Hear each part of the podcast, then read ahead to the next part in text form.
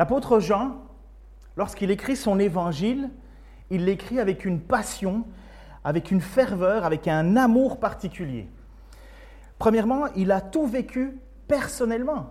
Il était présent, il était là. Il était présent à la majorité des événements et c'est ce qu'il le déclare quand il dit en chapitre 1, verset 14, Celui qui est la parole est devenu homme, il parle de Jésus, et il a, vécu parmi nous. Et quand il dit nous avons, c'est lui aussi, nous avons contemplé sa gloire.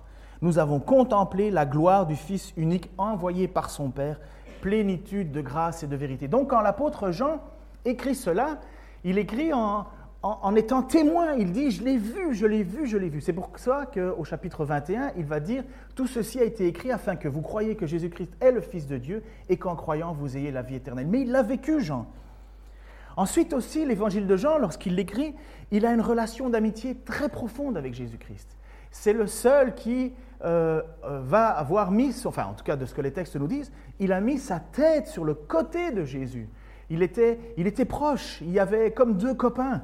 Mais aussi, euh, il faut savoir que s'il a mis sa tête sur le côté de Jésus, c'est parce qu'à l'époque, on mangeait d'une façon qui était particulière et au commun, j'en suis nostalgique, on mangeait couché. Il n'y avait pas la télé, on peut manger couché dans son fauteuil, d'accord, mais euh, à l'époque, on mangeait couché autour d'une table et c'était finalement facile de mettre sa tête sur le côté de quelqu'un. Si vous faites ça aujourd'hui, dans notre coutume, avec le plat, les assiettes, une table, des chaises, et que vous vous trouvez votre tête sur le côté de quelqu'un, ça ne va pas passer. Euh, ça va faire un peu bizarre. On va dire, là, tu l'aimes un peu trop, là. Euh, mais à l'époque, ce n'était pas compliqué, il suffisait d'abaisser la tête. Et c'est exactement ce qu'il euh, est dit dans Jean chapitre 21, 20. Pierre se retourna et il aperçut le disciple que Jésus aimait. Il marchait derrière eux. C'est ce disciple qui, au cours du repas, s'était penché vers Jésus et lui avait demandé, Seigneur, quel est celui qui va te trahir? Et Jean, quand il s'identifie dans son évangile, il dit l'apôtre que Jésus aimait. Alors ça ne veut pas dire que Jésus n'aimait pas les autres, mais il y avait apparemment définitivement une, une proximité particulière. Peut-être que ça vous arrive dans votre vie. Hein. Euh, à l'Église, on est appelé à tous s'aimer les uns les autres, mais on s'aime tous de manière différente aussi. On a, des, on a des affinités, il y a des personnes avec qui on s'entend plus facilement, avec qui on partage plus facilement. Et c'est normal, et c'est logique, et c'est pas mauvais. Euh, mais l'idée, c'est qu'on aime tout le monde. Moi, c'est sûr que vous ne me verrez jamais, mettre ma tête sur le côté de mon ennemi. Mais je dois l'aimer quand même. Ça veut dire que je ne dois pas lui souhaiter de mal. Je dois laisser à Dieu la possibilité de faire ses affaires. Mais moi, j'ai une attitude de pardon. Mais vous ne me verrez pas mettre ma tête sur son côté. Mais il y a des amis avec qui dans l'Église, je peux m'épancher euh, en pleurs, en, tout ce que vous voulez, parce que c'est un ami, il y a une confiance, il y a quelque chose. Et Jésus avait cela. Il y avait les douze apôtres, et puis après ça, il y en avait encore trois particuliers, et puis il y avait une relation particulière avec Jean. C'est pour ça qu'il dit, l'apôtre, que Jésus aimait. Ça ne veut pas dire, comme je dis, qu'il n'aimait pas les autres. Jean avait une relation particulière aussi, et ça c'est important. Pour notre étude aujourd'hui, il avait une attitude particulière parce que c'est le seul qui met presque constamment en avant le fait que Jésus accomplit les Écritures. Il y a comme toujours une redondance dans son texte en disant selon les Écritures, comme il était écrit. C'est pas rien, parce que le texte qu'on aborde ce matin, euh, d'abord on, va le lire, hein, mais je l'ai mis. Euh, le texte, pardon, ça va être un peu mélangé pour toi, mais le texte qu'on a ce matin, il est écrit d'une manière différente des autres évangiles. le moment de la crucifixion de Jésus, Jean passe beaucoup de détails que les autres vont donner. Mais il va quand même s'arrêter sur des points essentiels. Il va toujours faire la même chose, de vouloir replacer Jésus dans les Écritures. Parce que c'est fondamental pour Jean, mais comme pour les autres, mais beaucoup plus pour Jean. Il faut que Jésus soit celui qui accomplisse les Écritures. Il faut que ce soit celui qui, qui était prévu. Pourquoi? Parce que pour Jean, c'est pas compliqué. Depuis le début, et c'est comme ça qu'il commence son évangile, au commencement était celui qui était la parole de Dieu. Il était Dieu. Il était lui-même Dieu. Au commencement, il était avec Dieu. Tout a été créé par lui. Rien de ce qui n'a été créé n'a été créé sans lui. En lui résidait la vie. Et cette vie était la lumière des hommes. La lumière brille dans les ténèbres et les ténèbres ne l'ont pas étouffée. Et Jean chapitre 1 verset 10, euh, il va dire, celui qui est la parole était déjà dans le monde puisque le monde a été créé par lui et pourtant le monde ne l'a pas reconnu. Pour Jean, il faut que Jésus soit l'accomplissement des paroles. Puisque, comme il le dit au début, de toute éternité, il a toujours été là. Il a toujours été avec nous. Et quand il est venu, il était la parole. C'était cette parole qui était au commencement, il était avec Dieu, il était Dieu, et cette parole est venue au milieu de nous. Donc pour Jean, lorsqu'il écrit, ça ne peut être Jésus que l'accomplissement de toutes ces paroles, de tous ces endroits où il est révélé comment le Messie va venir, comment il va arriver. Et c'est pourquoi Jean fait constamment référence à l'écrit. Alors, comme euh, Jamais 203, on a eu pas mal de vidéos. Je vous ai mis une vidéo du film euh, The Son of God, un excellent film. Ce n'est pas totalement euh, tout le récit de l'évangile de mot à mot, c'est très difficile de faire, ça n'a pas été écrit pour faire un film, mais dans ce film, et ce tout, tout début du film, dans The Son of God, le Fils de Dieu, qui date de 2011, je crois, il y a, c'est le début et c'est Jean, l'apôtre Jean, ou en tout cas là c'est un acteur hein, bien entendu, mais c'est Jean qui se retrouve exilé sur l'île de Patmos. Et vous savez peut-être que Jean a vécu cela, il a été exilé, et c'est certainement pendant son temps d'exil où il a commencé alors à écrire l'évangile de Jean. Et dans cette petite introduction du film que vous allez voir d'ici quelques secondes, c'est Jean qui se remémore Jésus. Alors vas-y si tu veux bien.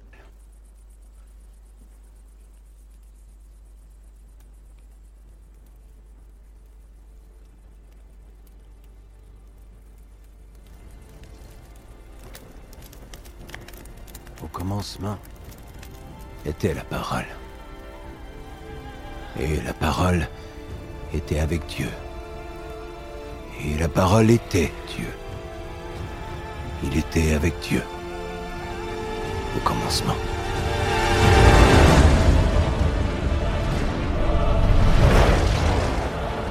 Il était là, au paradis, avec Adam et Ève.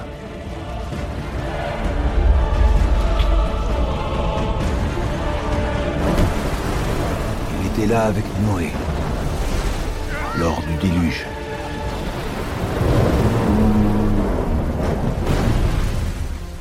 Il était là avec Abraham, quand il fut choisi. Abraham, je te ferai père d'une multitude de nations. Il était là quand Moïse guida notre peuple hors d'Égypte. Je serai avec toi.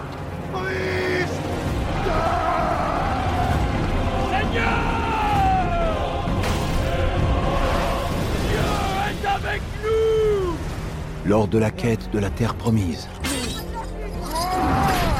Il était toujours à nos côtés.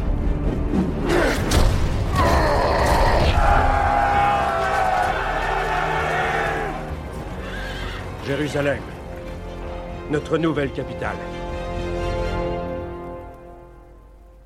Il était la lumière qui luisait dans les ténèbres. Ensuite, il vint au monde. Dans cette petite vidéo, c'est facile de se rendre compte, et c'est à mon avis très très la pensée de Jean, c'est que Jean sait exactement qui est Jésus. Il est la parole, comme il le dit au début, au commencement était celui qui est la parole, la parole de Dieu. La parole était avec Dieu et il était lui-même Dieu. On va relire, donc il faut que tu reviennes en avant, on va lire ce passage justement de la crucifixion. La semaine passée, on était dans le procès et vous avez vu que finalement Jésus a été condamné parce qu'il s'était révélé comme étant le roi des Juifs.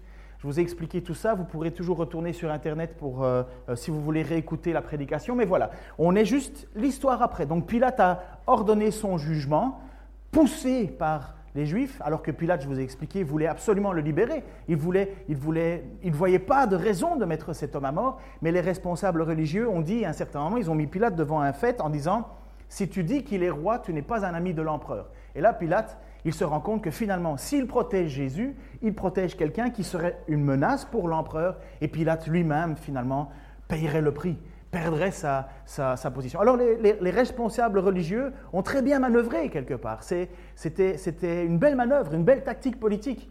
Mais comme je vous ai dit, Dieu était derrière. Dieu était derrière. Et si on vous pose la question un jour, qui a crucifié Jésus-Christ? Qui a condamné le Christ? Est-ce les Juifs ou est-ce les Romains? Honnêtement, la seule réponse qui est vraie, c'est Dieu lui-même. C'est Dieu lui-même qui a mis Jésus en croix. Bien sûr, il y a des responsabilités humaines, mais c'est la volonté de Dieu. C'est Dieu lui-même. Alors voilà, ils s'emparèrent donc de Jésus. Celui-ci, on est au chapitre 19 à partir du verset 16, celui-ci portant lui-même sa croix sortit de la ville pour se rendre à l'endroit appelé lieu du crâne, en hébreu Golgotha. C'est là qu'ils le crucifièrent, lui et deux autres. On plaça une croix de chaque côté de la sienne, celle de Jésus était au milieu. Pilate fit placer un écriteau que l'on fixa au-dessus de la croix. Il portait cette inscription Jésus de Nazareth, le roi des Juifs. Comme l'endroit où Jésus avait été crucifié se trouvait près de la ville, beaucoup de Juifs lurent l'inscription écrite en hébreu, en latin et en grec. Les chefs des prêtres protestèrent auprès de Pilate. Il ne fallait pas mettre le roi des Juifs, mais il fallait mettre cet homme a dit Je suis le roi des Juifs. Et Pilate répliqua Ce que j'ai écrit restera écrit. Suivante. Lorsque les soldats eurent crucifié Jésus, ils prirent ses vêtements et en firent quatre parts, une pour chacun d'eux. Restait la tunique qui était sans couture, tissée tout d'une seule pièce, de haut en bas. Les soldats se dirent entre eux, au lieu de la déchirer, tirons au sort pour savoir qui l'aura. C'est ainsi que s'accomplit, toujours la volonté de Jean, s'accomplit cette prophétie de l'Écriture. Ils se sont partagés mes vêtements, ils ont tiré au sort ma tunique. C'est exactement ce que firent les soldats. Près de la croix de Jésus se tenait sa mère, la sœur de, de sa mère, Marie, femme de Clopas, et Marie de Magdala. En voyant sa mère et à côté d'elle le disciple qu'il aimait, Jésus dit à sa mère, Voici ton fils. Puis il dit au disciple, Voici ta mère. À partir de ce moment-là, le disciple l'a pris chez lui. Un jour, je prêcherai là-dessus parce que là-dedans, c'est ce que les catholiques utilisent pour euh, définir euh, que Marie serait euh, la mère des disciples. Sauf qu'ils ont une inversion. D'accord, il y a voici ton fils et fils, voici ta mère, mais c'est bien le disciple qui l'a pris chez lui. C'est bien le disciple qui s'occupa de la mère. Par contre, dans la, théologie catholique romaine, ils utilisent que Marie est celle qui s'occupe des disciples. Mais c'est tourner le sens de l'écriture à ce niveau-là. Après cela, Jésus, sachant que désormais tout était achevé, dit, pour que l'écriture s'accomplisse, j'ai soif. Encore une. Près de là se trouvait un vase rempli de vinaigre on attacha donc une éponge imbibée de ce vinaigre au bout d'une branche d'hysope, et l'on l'approcha de la bouche de Jésus. Quand il eut goûté le vinaigre, Jésus dit Tout est accompli, tetelestai en grec, en grec. Il pencha la tête et rendit l'esprit.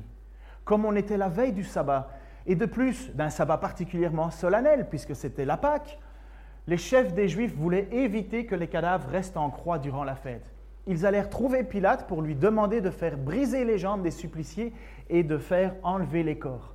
Les soldats vinrent donc pour, et brisèrent les jambes au premier des criminels crucifiés avec Jésus, puis à l'autre. Et quand ils arrivèrent à Jésus, ils constatèrent qu'il était déjà mort. Et ils ne lui brisèrent pas les jambes. L'un des soldats lui enfonça sa lance dans le côté, et aussitôt il en sortit du sang et de l'eau. Suivant. Celui qui rapporte ces faits les a vus de ses propres yeux, et son témoignage est vrai il sait parfaitement qu'il dit la vérité pour que vous aussi vous croyez. En effet, tout cela est arrivé pour que se réalise cette parole de l'Écriture. Aucun, os, aucun de ces os ne sera brisé. De plus, un autre texte déclare, ils tourneront les regards vers celui qu'ils ont, ont transpercé. Voyez, pour, pour euh, Jean, c'est définitivement important que Jésus est celui qui accomplit les Écritures. Si vous lisez euh, ce même récit en Luc ou en Matthieu, vous verrez, plus de détails. Mais pour Jean, c'est l'accomplissement des Écritures qui est excessivement important. Il y a maintenant les chefs des religieux qui sont là. Et donc, euh, pardon, hein, je, vous, ramène à cette phrase. Celui qui rapporte ces faits sont vrais. Comme je vous ai dit, pour Jean, c'est un témoin présent depuis le début jusqu'à la fin. Il est présent, il a tout vu et il écrit absolument dans un seul but, que nous croyons, que nous croyons. Il a vu ces situations-là. Comme je vous ai dit, c'était une bagarre entre les chefs religieux et Pilate à l'époque. C'était une bagarre, un jeu de pouvoir. Pilate est obligé de composer avec les chefs religieux. Il ne peut pas, c'est la méthode romaine. On compose avec les gens sur place. Et c'est ce qu'on appelle la Pax Romana. On compose avec les, même la, croyance, en tout cas à cette époque-là, avec la foi des gens. Mais Pilate, c'est un homme horrible, horriblement méchant. On ne le voit pas dans nos textes, mais l'histoire nous montre que Pilate est un homme dur, froid, sanguinaire, barbare, hautain. Euh, et, et là, jusqu'à présent, il a perdu. Il a perdu face aux responsables juifs. Il a perdu la bataille, quelque part. Parce que lui voulait libérer Jésus, mais il a été manipulé et ça ne lui plaît pas, ça lui reste dans la gorge. Et c'est d'ailleurs une des raisons pour laquelle, quand Pilate fait écrire le texte, donc là il faudra que tu passes sans passer par la vidéo, euh, sinon elle va se relancer, donc juste après la vidéo, donc juste encore après, pardon, quand Pilate fait écrire ce texte, alors, alors, pardon, alors Pilate leur livra pour qu'ils soient crucifiés. Ils s'emparèrent donc de Jésus, celui-ci portant lui-même sa croix, sortit de la ville pour se rendre à l'endroit appelé du crâne. Euh, tous les suppliciés romains, pardon, j'ai fait un petit, saut, tous les suppliciés romains devaient porter leur croix, enfin le, dessus de la croix. Et on l'amène à un lieu appelé le lieu du crâne, Golgotha. Euh, je ne sais pas si vous voyez euh, plus ou moins un crâne dans là en haut. Quand j'ai été à Jérusalem récemment, on voit encore cet endroit. Alors, il y a un truc qu'il faut savoir en archéologie à, Jérusalem. Tout le monde est propriétaire du lieu ou ceci ou cela. La grande phrase qu'il faut se dire quand on va à Jérusalem, c'est si c'est pas ici, c'est à côté. Parce que tout le monde est convaincu de connaître l'endroit exact de ci, de cela, et alors on construit une église et ainsi de suite. Et il y a un endroit qui est hors de la ville, où lorsque l'on marche le long du sentier, le long de la route, on voit euh, quelque chose qui ressemble à un crâne. C'est comme quand vous étiez petit, ou peut-être encore maintenant, vous regardez le ciel et vous voyez des éléphants, des lapins, des ci, de là. C'était sans plus, c'était un lieu qui finalement euh, avait dans, son, dans sa forme quelque chose de mortuaire. Et c'est là finalement que les Romains ont dit, il n'y a pas meilleur endroit que pour symboliser cet endroit de mort, que de trouver un endroit où il y a déjà un cadavre, alors on va aller à cet endroit-là, c'est là, qu'on mettait les gens euh, au supplice. Et en même temps, ce qu'on voulait, c'est que on voulait que les gens qui rentrent et qui sortent de la ville, et là, on pense que c'est proche de la, porte de, je ne sais plus laquelle, j'ai oublié, euh, euh, une, porte où il y a plein de problèmes en ce moment, mais qui, une porte de Damas, merci.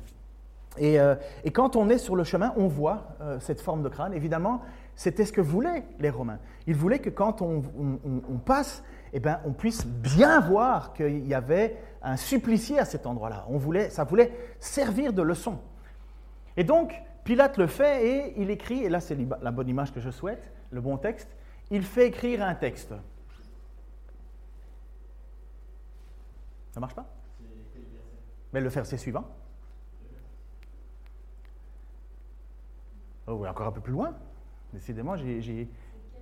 Mais c'est, euh, pardon, euh, c'est euh, Jean 19, 19.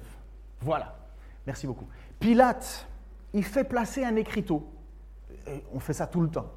Mais Pilate, sans s'en rendre compte, il est en train de servir les intérêts de Dieu. C'est pas étonnant. Hein. Et quand il fait écrire ce, plano, ce poteau, il fait quoi? Il fait écrire Jésus de Nazareth, le roi des Juifs.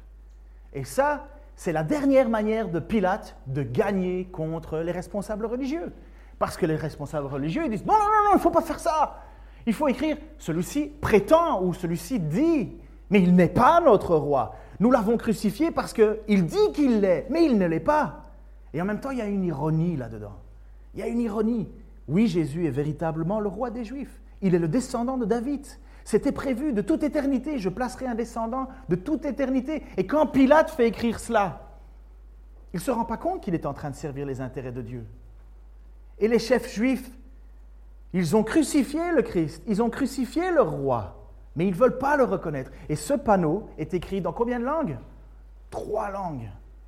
En grec, qui était la langue verniculaire, la langue de tous les jours, la langue avec laquelle on parlait, puisqu'on était sous la domination, enfin sur l'ancien empire grec, mais finalement tout le monde parlait grec, c'était la langue du commerce.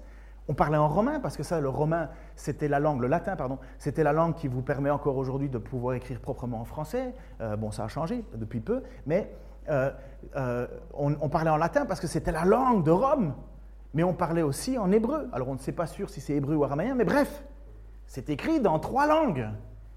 C'est écrit à la vue de tous. Et quelque part, Dieu donne encore la possibilité aux gens qui passent dans ce moment-là de, voir qu'ils sont en train de mettre à mort leur roi. C'est écrit de toutes lettres.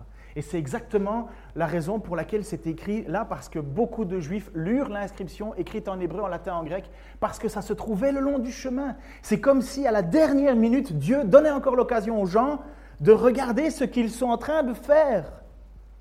Prenez conscience, vous avez crucifié votre roi. Et les responsables religieux, aveuglés, disent non, non, il ne faut pas écrire ça. Pilate donc a servi les intérêts de Dieu sans le savoir. Ça doit nous réconforter, nous, parce qu'on voit bien qu'il y a des décisions politiques qui sont prises autour de nous et qui ne servent pas du tout l'Église. Mais Dieu n'a jamais été pris au dépourvu. Jamais. Dieu n'a pas de plan B. Vous savez ça? Dieu n'a pas de plan B. C'est toujours un plan A. C'est pas comme s'il se retourne en disant Oh zut, qu'est-ce qui va se passer? Il faut que je réagisse. Dieu n'a pas de plan B. Et quand ta vie est dans les mains de Dieu, il n'est pas en train de se perdre. Lorsque tu as l'impression que tu n'as pas ce que tu penses, il ne faut pas croire que Dieu a perdu la main. Le but de Dieu, ce n'est pas, de pas de faire de toi un roi. Le but de Dieu, c'est de faire de toi un disciple qui lui obéit. Mais il dit qu'il prend soin de ses disciples. Bien sûr, je préférerais que Dieu prenne soin de moi si j'avais une superbe voiture rutilante, une maison rutilante, des amis magnifiques, une femme que j'ai déjà magnifique, des enfants qui obéissent au quart de tour, et ainsi de suite. Non, Dieu m'a pas dit que j'avais tout ça. Dieu m'a dit, je serai avec toi. Je ne t'abandonnerai pas. Jésus l'a dit, je serai avec vous jusqu'à la fin des jours. Et donc Pilate accomplit l'œuvre de Dieu alors qu'il n'en a rien à servir. il n'en a rien à faire. Mais les chefs religieux aussi. Les chefs religieux, malgré leur entêtement, malgré leur fourberie, sont en train d'accomplir la loi de Dieu. Souvenez-vous de ce qui s'est passé au chapitre 11 si tu veux, je pense que cette fois-ci, c'est dans l'ordre. L'un d'eux, qui s'appelait Caïphe, celui qui vient de recevoir Jésus pour la première fois, il est, attrapé du jardin de Gethsemane, le jardin des Oliviers, et on l'amène à Caïphe, on le présente à Caïphe. Mais il avait dit déjà bien avant, l'un d'eux qui s'appelait Caïphe et qui était grand prêtre cette année-là, prit la parole et dit, vous n'y entendez rien, leur dit-il. Vous ne voyez pas qu'il est de notre intérêt qu'un seul homme meure pour le peuple, pour que la nation ne disparaisse pas tout entière. Or, ce qu'il disait là ne venait pas de lui.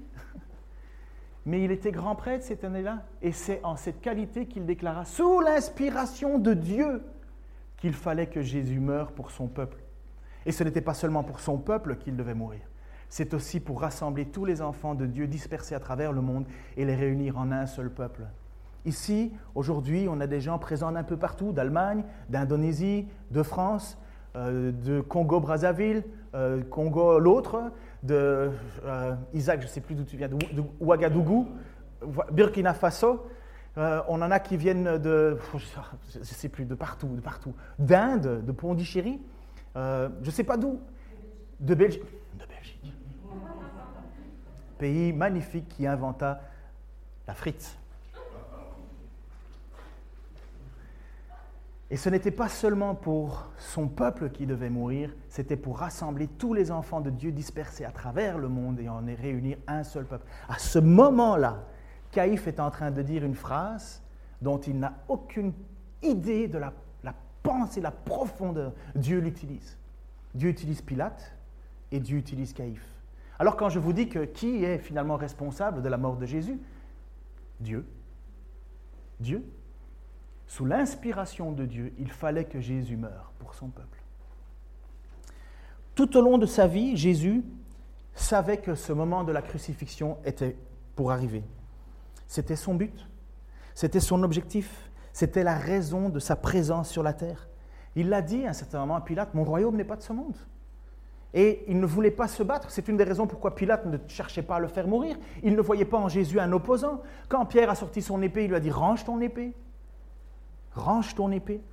Celui qui vivra par l'épée mourra par l'épée. Ou dans Jean, il dit, je dois prendre, je, dois prendre et boire cette coupe. Ne penses-tu pas que mon Père peut envoyer des légions? Non, il le sait. Il n'est pas là pour renverser des empires, il n'est pas là pour autre chose que de donner sa vie comme un sacrifice. Il le sait. Et ce n'est pas pour rien que tous ces événements se passent à Pâques. Bon, là, on est au niveau calendrier, on est un peu en retard ou un peu en avance, c'est selon. Mais Pâques, c'est le moment précis où l'on offrait un sacrifice pour la libération, en mémoire de la libération d'Égypte. L'Égypte, c'est l'esclavage. C'est 400 ans d'esclavage. On ne comprend pas trop pourquoi est-ce que Joseph, qui arrive en Égypte, qui est le sauveur de l'Égypte, 400 ans plus tard, on se retrouve avec un peuple écrasé, opprimé, euh, esclave, n'ayant plus d'espoir et qui crie à son Dieu. Et lorsqu'il faut faire sortir ce peuple d'Égypte, il y a une manière, mais totalement étonnante qui va se passer. Dix fois, il a fallu, neuf fois, il a fallu que Dieu intervienne avec des signes et des miracles pour, que, pour que Pharaon laisse partir le peuple d'Égypte, afin de quoi? Qu'il le loue dans le désert, qu'il loue son Dieu. Et qu'est-ce que c'est que Jésus-Christ? On est tous pris dans une vie de péché, vous le savez. Personne ne fait ce qui plaît à Dieu. Personne. On est tous pécheurs devant Dieu. Il n'y a personne qui n'est, même s'il est magnifiquement entouré, et si on lui jette de l'eau avec un monsieur en blanc devant lui quand il est tout bébé, personne ne naît pur et sans péché devant Dieu. Et le désir de Dieu, c'est de nous faire sortir de cet esclavage du péché, sortir de ce péché qui finalement est condamné par Dieu. Et c'est exactement ce symbole-là, la Pâque. Pour que les enfants des Juifs, pour que les Juifs, pardon, à l'époque, puissent sortir d'Égypte, il fallait Magnifique, faire la fête. Qui aime faire la fête avant d'être délivré? Ah, tout le monde. Eh bien, c'était exactement ce qui s'est passé. Mais dans cette fête, il fallait qu'un animal meure. Et personnellement, je suis très très heureux que Dieu n'a pas demandé qu'on sacrifie des radis, des asperges et des chicons et des... Il a dit un agneau, une viande. Et il fallait cuire cette viande. Une partie de la viande était prise, on la mangeait. Et une autre partie, on prenait quoi? Exactement comme le texte nous parle, une branche d'hysope. On prenait le sang de cet agneau pur et sans tache, dont il ne fallait pas briser les os. On prenait ce sang et on badigeonnait l'entrée de la porte, le linteau. Et quand l'ange de la mort passait, parce que c'était le dernier signe que Dieu a dit à Pharaon, tous tes fils premiers-nés mourront. Si tu ne laisses pas sortir de mon peuple, tous tes fils premiers-nés mourront. Le fils premier-né de Pharaon aussi. Mais la seule manière qu'ont eu les Juifs pour s'en sortir, c'était d'avoir foi qu'en mettant un agneau mort, en prenant son sang, parce que Dieu l'a dit, en badigeonnant la porte, l'ange de la mort passerait au-dessus pendant que eux feraient la fête. Ça, c'est la Pâque. Ça, c'est la Pâque. Et Jésus meurt à ces moments-là. Fête de la Pâque. Encore un symbole qui est là, encore une, représentation. C'est pourquoi, quand euh, Jean-Baptiste a vu Jésus arriver au début de son ministère. Il a vu Jésus arriver au loin, il a dit, voici l'agneau qui ôte le péché du monde. Mais, Jean, quand il pense à ça, il pense à quoi? À Ésaïe 53. Il pense et il sait que Jésus est ça. On l'a frappé et il s'est humilié. Il n'a pas dit un mot semblable à un agneau mené à l'abattoir. Tout comme la brebis muette devant ceux qui l'attendent. Il n'a pas dit un mot. Christ, c'est notre Pâque. C'est notre moyen de pouvoir sortir du péché. C'est le moyen de pouvoir sortir d'une vie dans laquelle nous sommes empêtrés et nous ne pouvons pas. C'est ça que Dieu veut nous sauver. Nous sommes affreusement pécheurs, affreusement englués dans une vie qui ne plaît pas à Dieu. Mais plutôt que de nous condamner comme nous le méritions, Dieu se choisit un peuple. C'est pas tout. Il se choisit un peuple, d'accord, mais qu'est-ce qu'on fait avec la punition?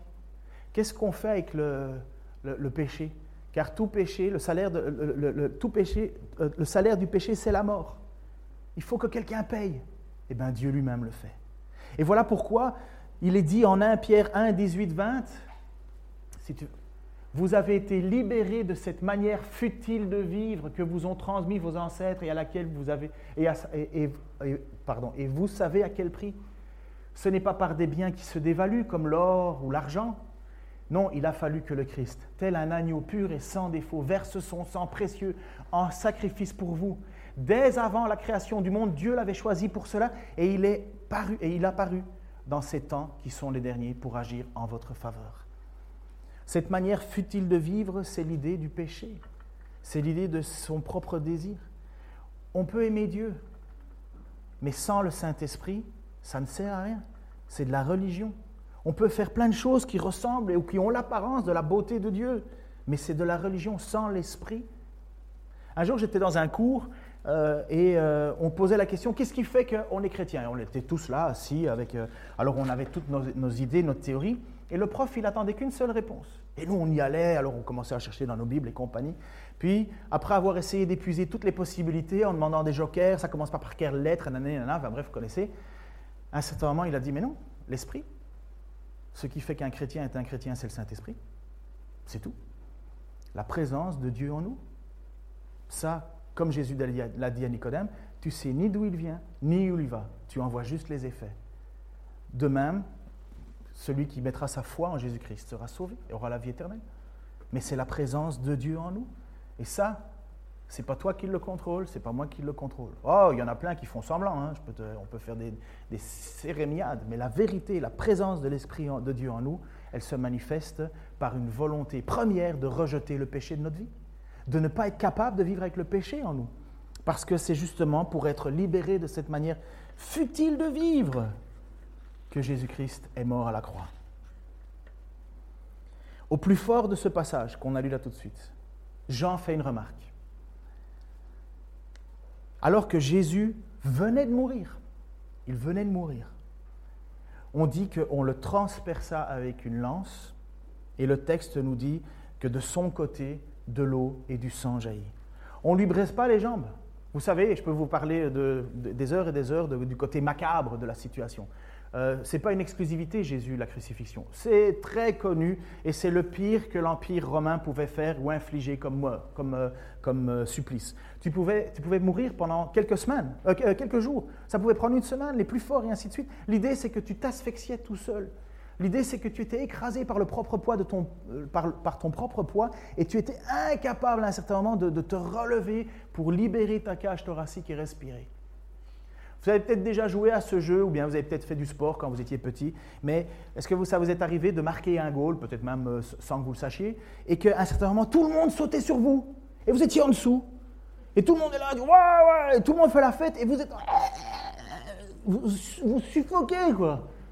C'est la fête, mais bon, euh, cool, quoi. En plus, je l'ai même pas fait exprès pour mettre le goal. Ça, c'est pour des gars comme moi. Je marquais des goals au foot, mais ou bien c'était dans mon propre but, ou bien c'était, je ne savais pas pourquoi. Mais j'étais content. Mais bref, vous avez peut-être vécu ce moment-là. Vous êtes écrasé sous le poids des gens. Eh bien, ça, c'est la mort par asphyxion. Vous êtes bien vivant, bien conscient, vous réfléchissez, mais ah, vous ne savez plus. Et là, la crucifixion, c'est l'idée que tu n'as plus de force pour te relever. Tes bras sont tirés. Et pour hâter la mort des gens, on cassait les jambes. On cassait les jambes. Puisque les pieds étaient attachés, les mains étaient attachées et on, poussait avec les jambes. Ce qu'on a de plus fort comme muscle, c'est les muscles des jambes. hein. Et, ah, à part la langue, mais, mais on, pousse sur les jambes et on respire. Et à un certain moment, on casse les tibias parce qu'on ne peut plus se relever. Et donc, forcément, on hâte la mort. Toujours la même chose. Asphyxie. Et donc, on fait, on casse les jambes des meurtriers, des voleurs, des condamnés à gauche et à droite de Jésus. Et au moment d'arriver à Jésus, Jésus est déjà mort. Jésus est déjà mort. On pense que Jésus est mort à cause de la flagellation qu'il a eue avant. Parce qu'à un certain moment, il n'arrive même plus à porter sa croix. On demande à un homme, Simon de Cyrène, de l'aider à porter sa croix. Mais parce que Jésus a été flagellé vraiment violemment. Perte de sang, chaleur et ainsi de suite, mais Jésus est mort. Et là, Jean nous dit que même à ce moment-là, même à ce moment-là, la parole, l'écriture s'accomplit. Au psaume 34, il est dit au verset 19 à 22, Lorsque les hommes justes lancent leurs cris vers lui, l'Éternel les entend. Aussi, il les arrache de toute leur détresse. Car l'Éternel est proche de ceux qui ont le cœur brisé. Il sauve ceux qui ont un esprit abattu. Le juste doit passer par beaucoup de souffrances, mais l'Éternel l'en délivre toujours. Il veille sur ses eaux. Aucun d'eux n'est brisé. Le malheur tuera le méchant, les ennemis du juste auront leur châtiment, mais l'Éternel sauve la vie de tous ses serviteurs, et ceux dont il est le refuge ne seront jamais condamnés. À ce moment-là s'accomplit cette parole, et Jean, dont son but est de dire, mais regardez, c'était prévu, il montre que Jésus n'a pas eu les os brisés parce qu'il était celui en qui on pouvait se confier. Le juste doit passer par beaucoup de souffrances, mais l'Éternel l'en délivre toujours. Ça, c'est la résurrection. Il veille sur ses os. Aucun d'eux n'est brisé. Le malheur tuera les méchants, les ennemis du juste auront leur châtiment, mais l'Éternel sauve la vie de ses serviteurs. Et ceux dont il est dont il est le refuge, ne seront jamais condamnés. Parce que nous avons placé notre espoir en Christ, il reçoit notre condamnation. Pour Jean, c'est excessivement important. Si Christ n'est pas l'accomplissement des Écritures, il faut en attendre un autre. Il ne faut pas mettre son espoir en lui alors. Il n'est pas l'accomplissement. Il y en a eu plein des gens qui sont venus avant comme Jésus. Mais pour, pour Jean, il faut qu'on se rende compte qu'il est l'accomplissement des Écritures. Et c'est exactement ce que va dire Zacharie, puisque le texte qui va parler de la transpersion, elle est là. Zacharie chapitre 12, verset 10 à 13,1. Euh, euh, 13.1. Je répandrai alors sur la famille de David, famille de David dont Jésus est descendant, et sur ceux qui habitent à Jérusalem un esprit de pitié et de supplication. Alors ils tourneront leur regard vers moi, celui qu'ils auront transpercé. Ils porteront le deuil pour lui comme on porte le deuil pour un enfant unique. Ils pleureront sur lui tout comme on, pleure pour son fils premier-né. En ce jour-là, il y aura un grand deuil dans tout Jérusalem, comme le deuil, merci, d'Adaminarom, quelque chose comme ça, dans la vallée de Megiddo. Le pays tout entier célébrera le deuil, chaque famille à part, la famille de David à part et ses femmes à part. La famille de Nathan apparaît ses femmes à part. La famille de Lévi apparaît ses femmes à part. La famille de Chiméi apparaît les femmes et, ses femmes à part. Et toutes les autres familles, chacune à part. En fait, l'idée, c'était tous les pouvoirs religieux, euh, euh, administratifs, tous ces pouvoirs. Et quand il est dit femmes à part, c'est pas l'idée de on les sépare, c'était bien l'idée de mettre en avant que hommes et femmes, euh, sans confusion de sexe, tout le monde va tourner son regard c'est pourquoi dans Joël, il est dit vos, filles et vos filles prophétiseront. Il n'y a pas de, de, séparation de sexe à ce moment-là. Il y a justement au contraire, tout le monde, tout le monde regarde à Christ.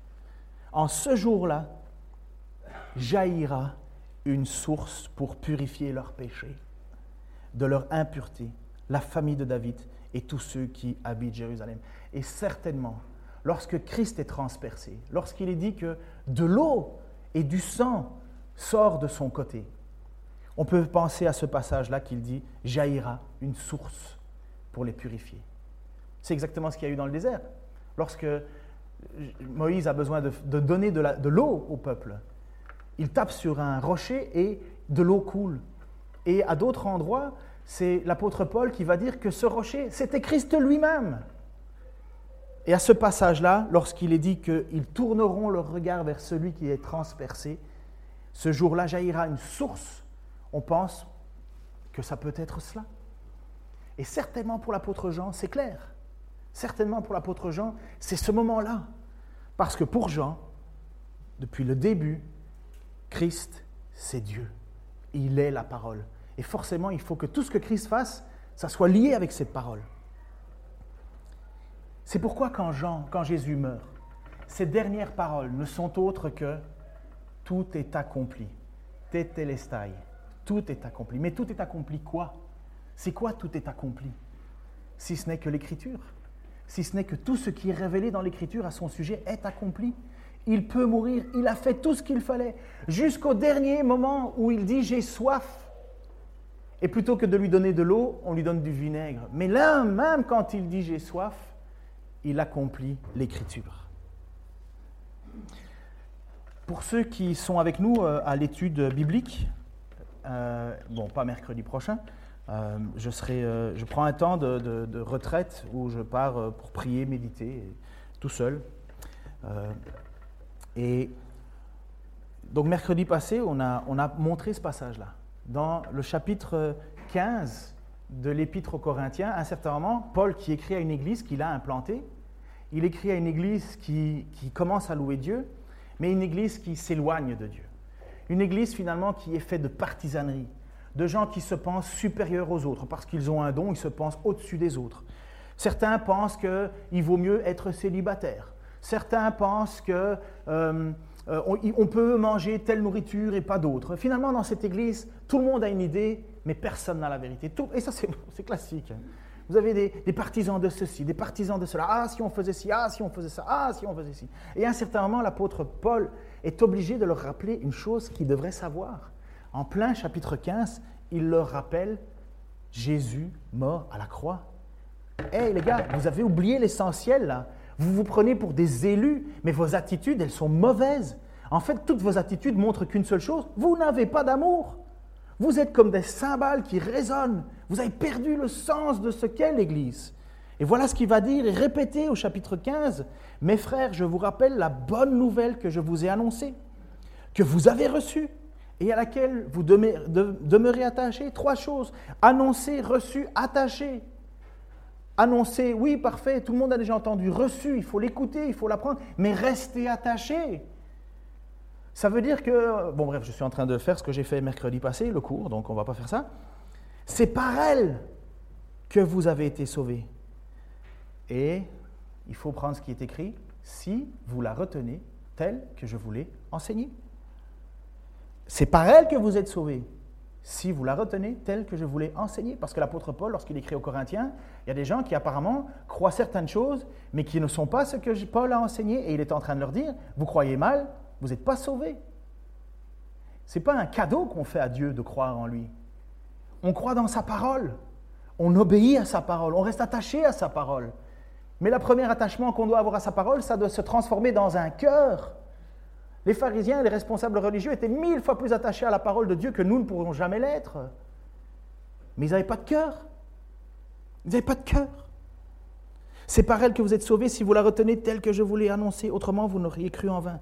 Je vous ai transmis comme un enseignement de première importance ce que j'ai moi-même reçu. Donc Paul dit que j'ai reçu, bah, bref, vous aviez qu'à venir mercredi. Le Christ, et voilà ce qu'il rappelle, le Christ est mort pour nos péchés, conformément aux Écritures. Il a été mis au tombeau, il est ressuscité le troisième jour, comme l'avaient annoncé les Écritures. Mes amis, quand Jésus dit tout est accompli, quand il dit Tetelestai, il a accompli toutes les Écritures. Et c'est quoi cette Écriture? C'est quoi cette bonne nouvelle pour toi, pour moi? Dieu sait qu'on est pécheur. Dieu sait que tu veux faire tous les efforts possibles pour essayer de mener une vie droite et juste devant Dieu. Impossible. Dieu sait que nous soupirons finalement dans cette vie qui, qui voudrait bien de Dieu, mais notre nature, notre vie nous empêche d'être proche de lui. Et il dit, je vois ceux qui ont le cœur brisé. C'est exactement cette femme qui pleure au pied de Jésus, cette prostituée qui pleure. Elle est prostituée, elle venait peut-être d'avoir quitté un homme juste avant. Elle vient au pied de Jésus, elle pleure parce qu'elle sait ce qu'elle ne devrait pas être et elle sait ce qu'elle est. Et Jésus ne la rejette pas parce qu'il sait pourquoi il est là. Le Christ est mort pour nos péchés conformément aux Écritures. Mais il est ressuscité. Il est ressuscité. Ça, c'est la semaine prochaine, enfin pas la semaine prochaine, la semaine d'après. On va, on va regarder ça. Mais si Christ n'est pas ressuscité, l'Écriture ne s'accomplit pas, nous sommes alors encore en dette devant Dieu. Et voilà pourquoi nous chantons à la gloire de Dieu. Voilà pourquoi nous sommes ressuscités. Voilà pourquoi l'Esprit de Dieu vient en nous, parce que Dieu nous pardonne. Parce que Dieu a fait sa demeure en nous. Et pourquoi? Regardez ce qui s'est passé, je n'ai pas le texte, Qu'est-ce qui s'est passé lorsque, à la Pentecôte, les, les, euh, les, premiers chrétiens, finalement, mais qui étaient tous juifs, puisque c'était la Pâque, tout le monde s'était réuni, à un certain moment, l'apôtre Pierre prêche, il enseigne, il enseigne, et, il dit instamment, instamment. Donc, il fait exactement comme, comme maintenant, il essaye de convaincre les gens. Et à un certain moment, les gens ont le cœur touché, et ils disent cette phrase, Frère, ils furent vivement touchés parce qu'ils s'étaient rendus compte qu'ils avaient transpercé leur Messie. Euh, tu peux revenir une image en arrière, s'il te plaît? Encore une euh, Je répandrai alors sur la famille de David, sur ceux qui habitent à Jérusalem, un esprit de pitié et de supplication. Les Juifs se sont rendus compte qu'ils ont transpercé leur roi. Et ils disent, mais qu'est-ce qu'on doit faire? Et voilà ce que Pierre leur dit. Repentez-vous changez de comportement, faites-vous baptiser. Ça veut dire vivez pour le Christ. Vivez pour le Christ. Vivez parce que vous êtes une nouvelle nation, vous êtes un peuple que Dieu a choisi. Depuis que l'on a accepté Jésus-Christ, depuis que l'on a décidé de, vivre pour lui, d'être baptisé par son esprit, de, prendre conscience que nous avons, que, que le Messie est mort pour nos péchés, nous sommes une nouvelle créature. Nous sommes accrochés à son peuple. Le Christ est mort pour nos péchés. Il est ressuscité et il, est, il a été mis au tombeau et il est ressuscité.